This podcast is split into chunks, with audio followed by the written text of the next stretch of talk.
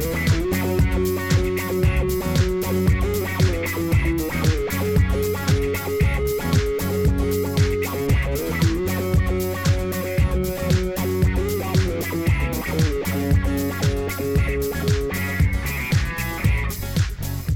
Olá, eu sou a Fabi Travagin e a agenda cultural do rolê urbano desta quinzena pega a onda da derrubada dos monumentos nos Estados Unidos. E os protestos que começaram com a morte de George Floyd estão mirando em símbolos considerados racistas. Nem o descobridor das Américas escapou. Cristóvão Colombo amanheceu sem cabeça em Boston.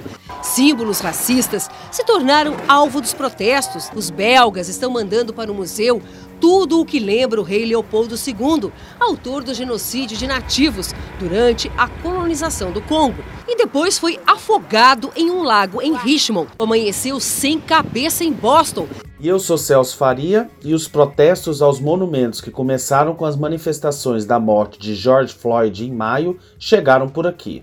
A discussão da remoção de estátuas de personalidades com histórico de racismo e colonialismo é cada vez mais frequente em vários países da Europa e também nos Estados Unidos. Agora começa a chegar aqui no nosso Brasil. Em São Paulo, grupos defendem a retirada de duas estátuas que fazem parte da história da capital: a do Bandeirante Borba Gato, na zona sul da cidade, e o famoso monumento às bandeiras, em frente ao Parque do Ibirapuera. Neste episódio, nossa trilha vai te levar por produtos culturais para fazer dentro e fora de casa, mantendo o distanciamento social. A jornalista Júlia de Miranda conversa com a gente sobre monumentos racistas que poderiam ser derrubados em São Paulo. Eu acho muito importante a gente se questionar onde estão as pessoas negras e onde estão as pessoas periféricas nas cidades.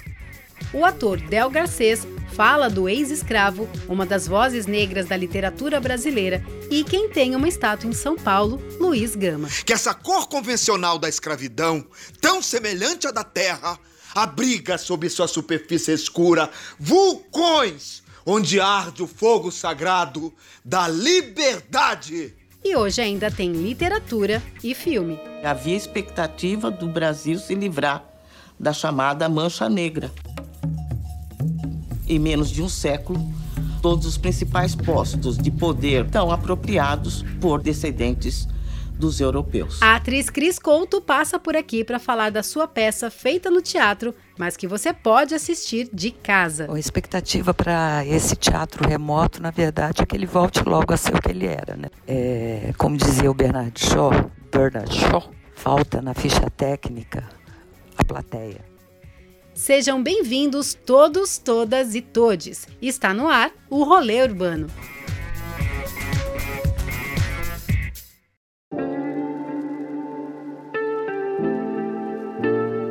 Robert Lee, Colombo, Edward Colston e Pedro de Valdívia são algumas das estátuas que foram derrubadas pelo mundo após a morte de George Floyd por sufocamento, criando uma série de manifestações pelos Estados Unidos e outros países.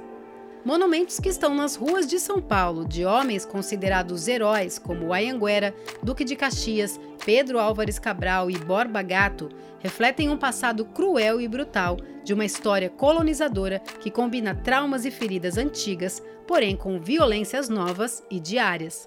Sim, as estátuas espalhadas pela nossa cidade estão ligadas a pessoas e eventos relacionados à escravidão, colonização e segregação.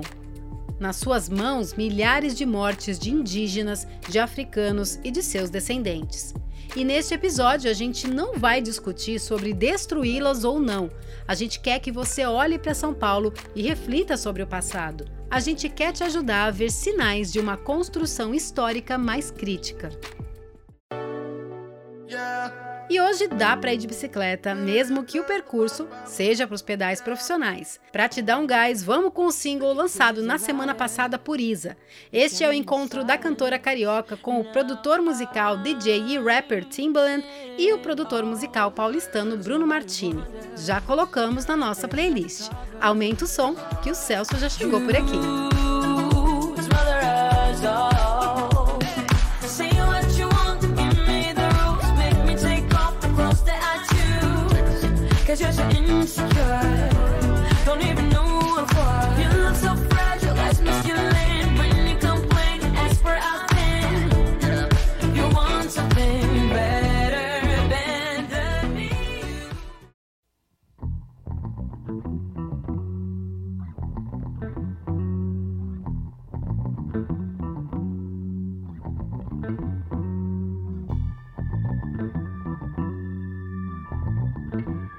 E vamos começar em dois monumentos bem importantes e comentados em São Paulo. O Monumento às Bandeiras, encostado no Parque Ibirapuera, que foi inaugurado em 1954 e é assinado por Victor Becheret. E a controvérsia Borba Gato, que fica lá em Santo Amaro, que foi criada por Júlio Guerra e foi inaugurado em 1960, considerada horrível por 10 de cada 10 que passam por lá. Elas homenageiam os bandeirantes, homens que entraram pelos rincões do Brasil com as suas bandeiras para dominar, capturar e comercializar índios como mão de obra barata. O curumim só 3 mil, mas aqui há, há 10 anos está valendo 16 mil reais, 14 mil reais por essa peça. essa eu pagava até mais. Em nome de Deus, parem! Eu ordeno que suspendam esse leilão em nome de El Rei! Que quer El Rei? Que morramos a míngua nessa terra abandonada por ele e por Deus? El Rei está em Madrid, não conhece as nossas aflições. Eu ordeno que libertem esses índios! Pois eu ordeno que vós me estude as leis, porque é costume foro dos paulistas se estir vida indiarada devido à pobreza e o abandono desta capitania. Sem dúvida, muitos de nós aprendemos na história que esses homens eram heróis, por isso merecedores de estátuas pela cidade. Quem são essas pessoas que são homenageadas e retratadas nos monumentos, nas estátuas? Qual a história dela? O que, que elas fizeram? Essa é a nossa primeira convidada de hoje. Oi, pessoal do Rolê Urbano. Eu sou a Júlia de Miranda, jornalista e colunista da revista Asmina. Júlia, o que, que te incomoda quando você passa por um desses monumentos? O que mais me incomoda é a negação e até a glorificação do período colonial aqui no Brasil. A gente vive numa sociedade extremamente racista e patriarcal e que seguia através das hierarquias de raça, classe e gênero. E quando a gente começa a pensar nessa estrutura, é, a gente sabe que a gente vai encontrar diversas camadas. E uma camada muito importante é a educação nós temos duas versões da nossa história: a versão oficial, que é ensinada para a maioria das pessoas nas escolas e nos livros, e a versão real, que é que o Brasil não foi descoberto, ele foi invadido. E todas as diversas contribuições uh, da população negra e indígena, ela é apagada e ela é excluída que não faz muito sentido é homenagear comerciantes de pessoas escravizadas, bandeirantes, homens que cometeram diversas opressões. O que acontece é que quando a gente não sabe a nossa história e não tem muita curiosidade, a gente acaba naturalizando tais violências. Então o que mais me incomoda não é uma ou outra estátua ou monumento específico, é toda essa conjuntura que nos faz ainda existir essa glorificação no Brasil desse período colonial, desse período assombroso e violento da nossa história. Pessoal, há também indígenas esmagados no pedestal de granito em frente à praça do pátio do colégio, no centro de São Paulo. A escultura é do italiano Amadeu Zani. E no Parque Trianon tem a estátua do Bartolomeu Filho, filho de Bartolomeu, que foi até o Araguaia e trouxe para São Paulo, mais especificamente para Santana do Parnaíba, escravizado, o povo originário Goiá. Bartolomeu pai e filho são chamados de Ayanguera. E é interessante como a nossa educação está cheia do louvor a esses homens violentos, né? Eu sou de Goiânia e eu convivi ali com uma estátua, um monumento do Bartolomeu segurando uma tigela que ele usou como forma de pressionar os povos originários a entregar o ouro que tinham. E se eles não dessem, ele colocaria fogo na água enquanto ateava fogo numa tigela com álcool. E eu me lembro da professora contar essa história com muito orgulho, assim como um ato realmente heróico né, do Bartolomeu. A gente precisa fazer um mergulho dolorido e jogar luz sobre muitos temas, sobre muita coisa que foi glorificada através da literatura, depois através do cinema e, e, histórias que são contadas até hoje que muita gente acredita, né? Júlia, a professora de arquitetura Daniela Sandler, em matéria à Folha de São Paulo, propõe não derrubar monumentos, mas usá-los para compreender a complexidade da história. O que, que você acha disso? Eu apoio a ideia de retirar essas estátuas e monumentos espalhados pela cidade. Então, eu acho necessário, sim, que se tirem esses monumentos, mas o principal é começar, quem sabe, reescrever novos livros e novos capítulos na nossa história, é ressignificar todo o nosso passado, é entender as contribuições das populações negras indígenas e valorizar então, cadê aqui no Brasil espaços nas cidades é, como memoriais, como museus, que celebrem toda a relevância histórica e cultural é, das populações negras, das populações indígenas, das mulheres. Cadê? A gente não tem esses espaços, que é um espaço que a gente pode dar um respiro, um espaço acolhedor, um espaço que possa abrigar parte de toda a nossa riqueza, mas também que conte a verdade. E a nossa história é constituída de muito sangue, de muita morte, de muita opressão, de, um, de vários projetos de violência que estão em voga e que estão em ação ainda hoje. Quando a gente vê o extermínio e genocídio de pessoas negras. E isso precisa ser muito, muito, muito olhado com carinho, com atenção e com toda a profundidade que esse tema merece. Ali no centro tem uma estátua e uma avenida que homenageia Duque de Caxias, que foi um imperialista e escravocrata. Matou mais de 20 mil pessoas na Balaiada, movimento ocorrido no Maranhão entre 1838 e 1841. Os balaios eram escravos fugitivos e trabalhadores pobres da região que lutavam contra a opressão dos fazendeiros.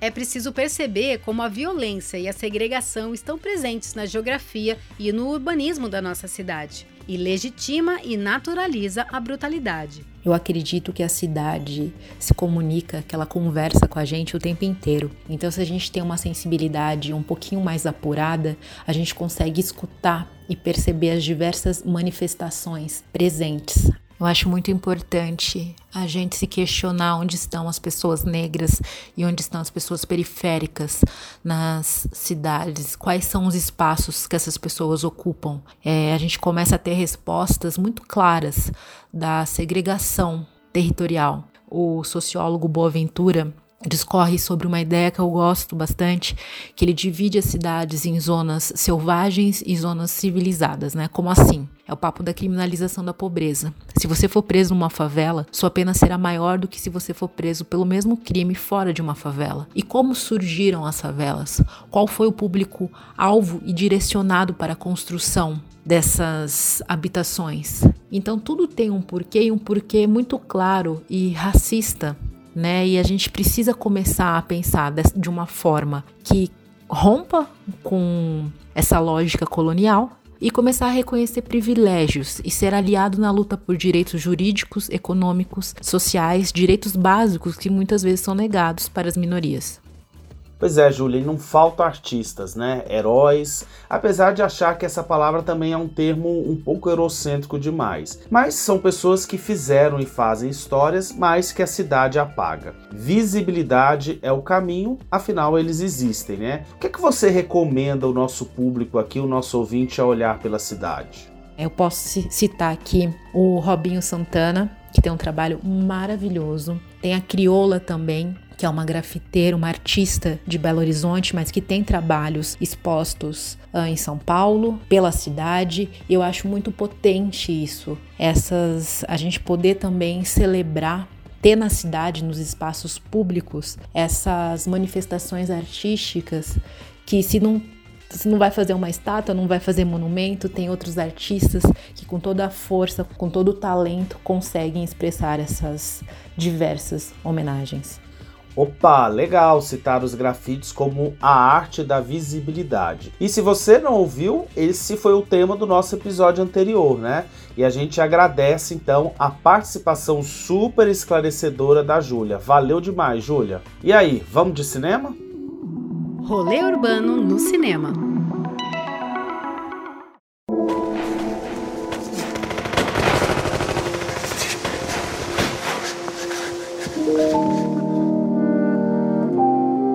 Il signorino Giorgio era un vero ballerino. Anche lui è partigiano. Perché dice che preferiva me a lui? Con Fulvia parlavate per ore. Il signorino Giorgio invece... Invece cosa? Giorgio! Giorgio! Giorgio! Che Hamilton? Ci dimezzo una ragazza. Esta é a cena do filme Uma Questão Pessoal, que conta a história de amor de Milton, que descobre que sua esposa pode ter o traído com um amigo, capturado pelos fascistas no regime de Mussolini. E este filme está disponível no 8 e meio Festa do Cinema Italiano, evento online promovido pela Embaixada da Itália, os Consulados Gerais e o Instituto Italiano de Cultura de São Paulo e Rio de Janeiro. Escolhemos esse filme de 2017 dos diretores Paolo e Vittorio Taviani para você entender melhor o movimento de terror presente no fascismo no regime de Mussolini na Itália. Porque lá no Aroche nós temos mais um destes monumentos questionáveis. Trata-se da estátua do imperador Augusto. A peça foi um presente do primeiro-ministro da Itália, Mussolini, ao Brasil, foi entregue pelo então ministro do Exterior, Conde Tiano, que era o genro do líder fascista e foi um dos principais nomes e defensores da ideologia política que é ultranacionalista, autoritária e violenta. Então, essa história que envolve amor em tempos da ditadura italiana é perfeita para compreender o pano de fundo deste monumento, tá? Uma questão pessoal compõe a mostra italiana que traz 20 filmes gratuitos para serem vistos pela plataforma Look e fica até o dia 10 de setembro. 8 e meio, Festa do Cinema Italiano, edição online. De 28 de agosto a 10 de setembro, o melhor do cinema italiano passa na sua casa. 20 filmes gratuitos durante duas semanas.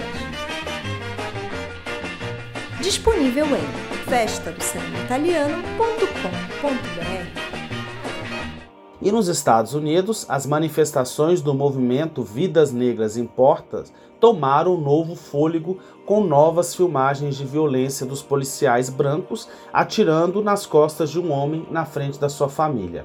E aqui no Brasil, hein?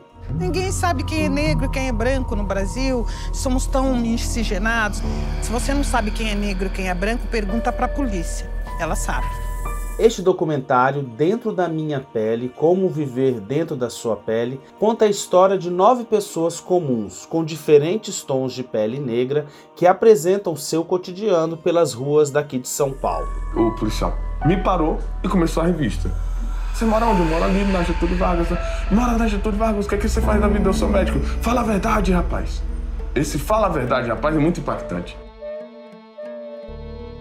Porque o bandido bom, que é bandido morto, é o, o que eles consideram o bandido negro. Porque eles nos matam como matam baratas e ratos. E a gente não pode aceitar isso. O filme está disponível na plataforma do Globoplay e tem direção de Tony Ventura, formado em cinema no Canadá, branco e neto de imigrantes italianos que vieram para o Brasil a partir dos anos de 1889, naquela política nacional de trazer europeus para cá para embranquecer o Brasil. Havia expectativa do Brasil se livrar da chamada Mancha Negra. Em menos de um século, todos os principais postos de poder estão apropriados por descendentes dos europeus. Você deve ser um dos casos, certo? Então.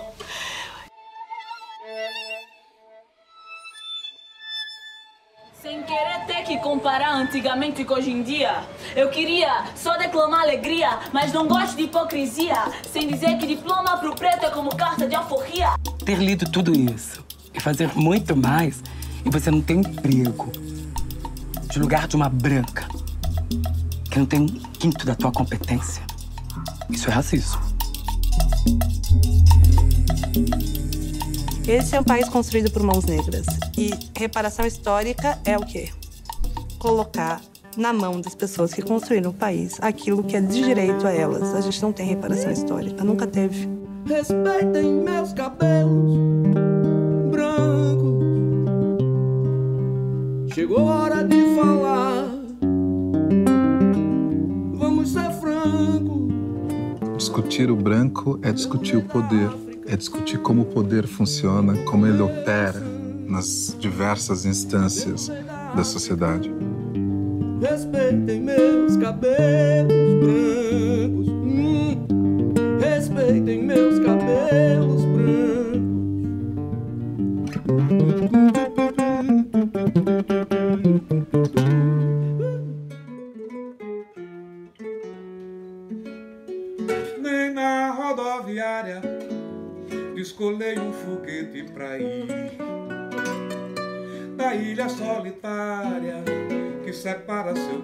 Como Chico César embalou aí o final do trailer de Dentro da Minha Pele, ele agora chega com Geraldo Azevedo na música Nem na Rodoviária, gravada e produzida agora durante a quarentena. A canção foi lançada no YouTube e a gente vai colocar o link aqui no player. E esse respiro é para te lembrar de seguir a gente no seu player preferido.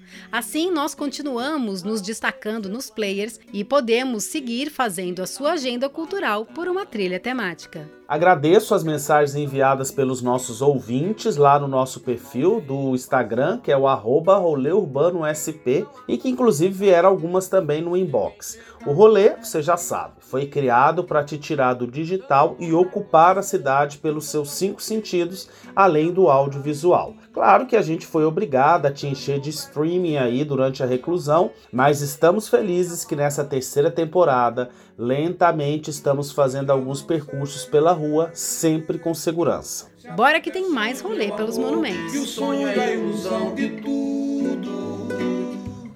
Pois eu sonhei que tu estava triste demais. Em nós, até a cor é um defeito. Um imperdoável mal de nascença. O estigma de um crime. Mas nossos críticos se esquecem que essa cor é a origem da riqueza de milhares de ladrões que nos insultam. Que essa cor convencional da escravidão, tão semelhante à da terra, abriga sob sua superfície escura vulcões onde arde o fogo sagrado da liberdade. Não tolera o magistrado que do brio descuidado vende a lei, trai a justiça, faz a todos injustiça. Com rigor, deprime o pobre, presta abrigo ao rico, ao nobre, e só acha horrendo crime no mendigo que deprime.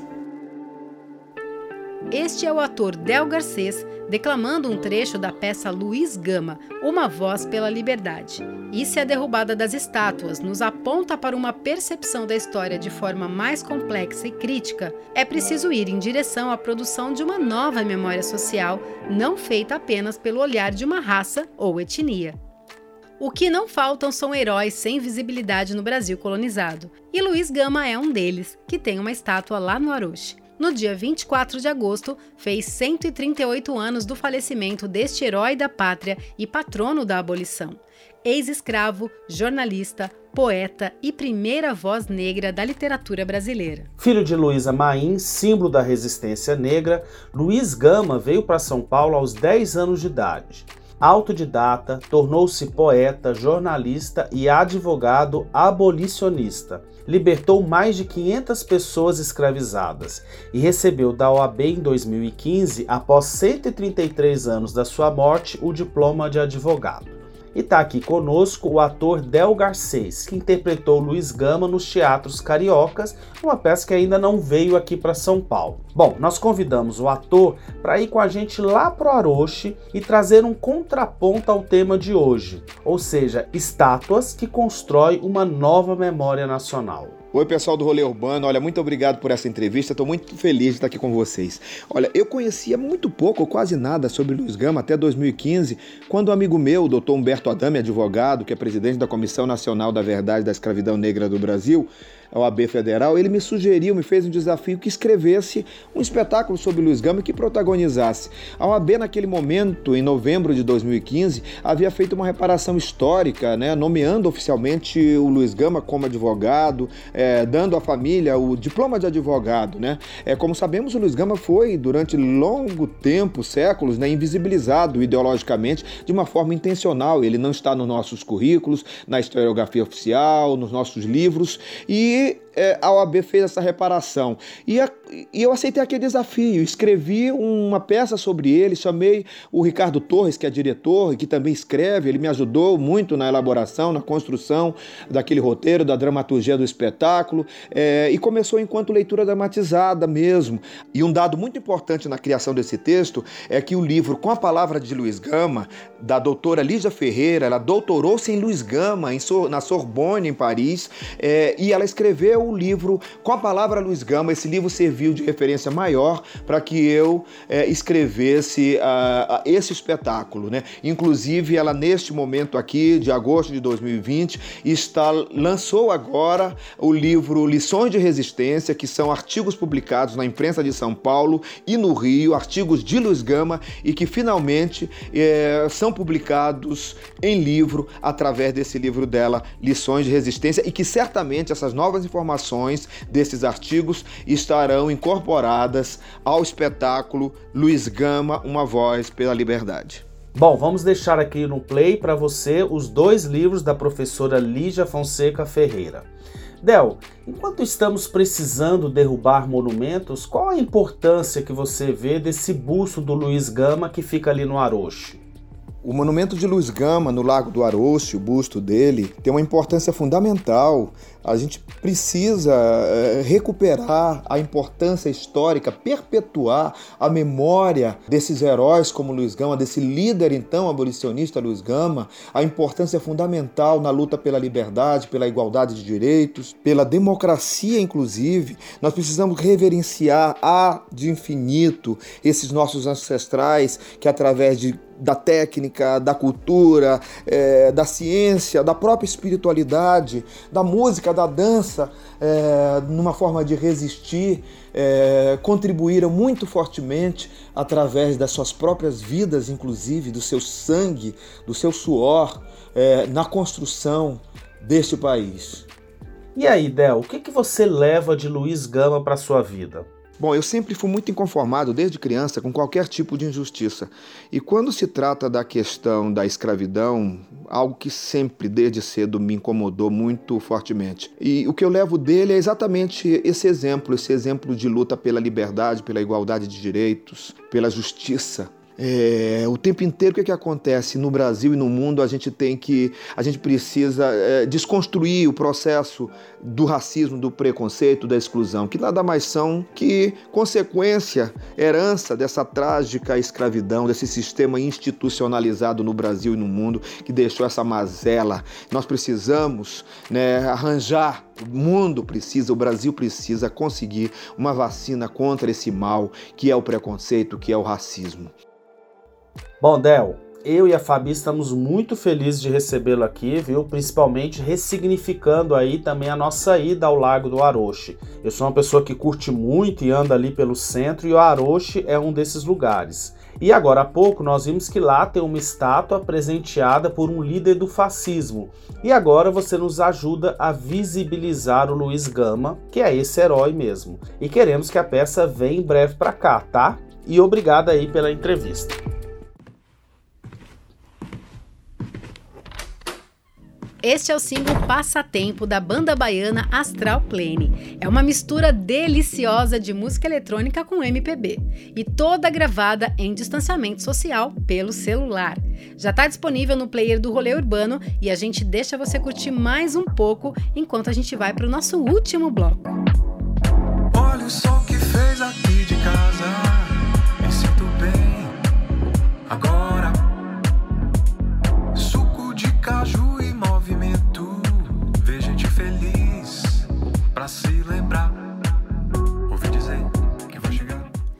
E Celso, depois da Covid-19, nós nunca mais fizemos o quadro rolê aleatório, né? Vamos sair do tema? Demais. E para quem está ouvindo a gente a primeira vez, esse é o momento que a gente faz uma agenda cultural saindo do tema de hoje, tá? Rolê aleatório. Eu sugiro o livro A Vida Não é Útil, do líder indígena Ailton Krenak.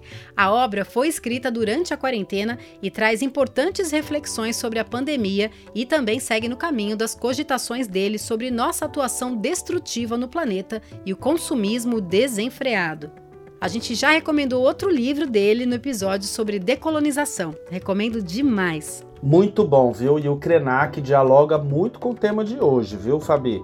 Eu acho que o seu rolê aleatório foi bem na beirada aí no tema de hoje, viu? E a minha dica também não fica tão distante assim, viu? Já que as relações familiares são quase um desses monumentos sociais que desconstruir algum deles é importante na vida da gente, né? E daí a minha dica é a peça Para Duas, com Karen Rodrigues e Cris Couto e a direção do Elias Andriato. Pessoal, essa é uma segunda onda das apresentações teatrais com imagens já sendo transmitidas ao vivo dos teatros. Essa vai estar disponível gratuitamente no YouTube e Instagram do Teatro Cacilda Becker. Bom, a Cris Couto falou rapidinho com a gente aqui. Bom, vamos lá, respondendo aqui. Para duas, conta da relação entre mãe e filha com texto de Ed Anderson e no elenco tem também Cláudio Cury. A peça para duas fala dessa relação, não relação, de duas mulheres, mãe e filha. Eu digo não relação porque a minha personagem Antônia, a filha, foi criada pelo pai, na verdade. Então, é uma não relação. Eu acho que fala sobre isso, sobre o ser humano, sobre a qualidade de ser mãe ou a liberdade, é sobre escolhas, não é? Cris, e aí? Qual é a sua expectativa desse teatro remoto, do público em casa e vocês lá no palco do Cacilda? Bom, a expectativa para esse teatro remoto, na verdade, é que ele volte logo a ser o que ele era, né? Porque para mim, é, como dizia o Bernard Shaw, Bernard Shaw, falta na ficha técnica a plateia. Ele sempre falava isso, que o teatro sem a plateia não existe, que a plateia deveria estar na ficha técnica. Então, no caso desse teatro remoto, nós temos falta de um elemento fundamental do teatro, que é a plateia. Para Duas poderá ser assistida aos sábados de 29 de agosto a 19 de setembro, sempre às 9 da noite. É grátis, basta entrar no perfil do Teatro Cacilda Becker. E a gente vai deixar os links aqui no player ou lá no blog Eurbanidade. E chegamos ao fim. Bom, pessoal, a gente quer agradecer aqui demais hoje a Júlia de Miranda, o ator Del Garcês e a rápida participação da Cris Couto aqui no episódio de hoje.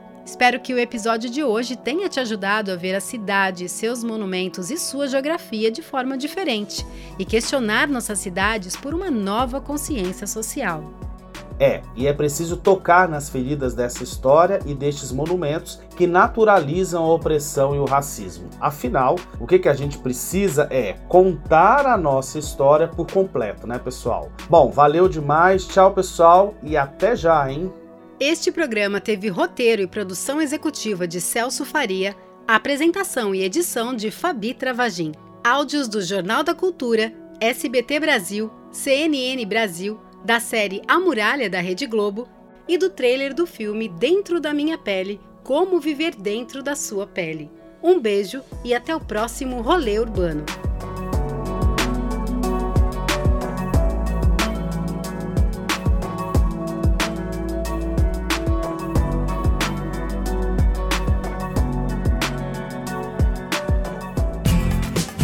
Realização Urbano Produtora.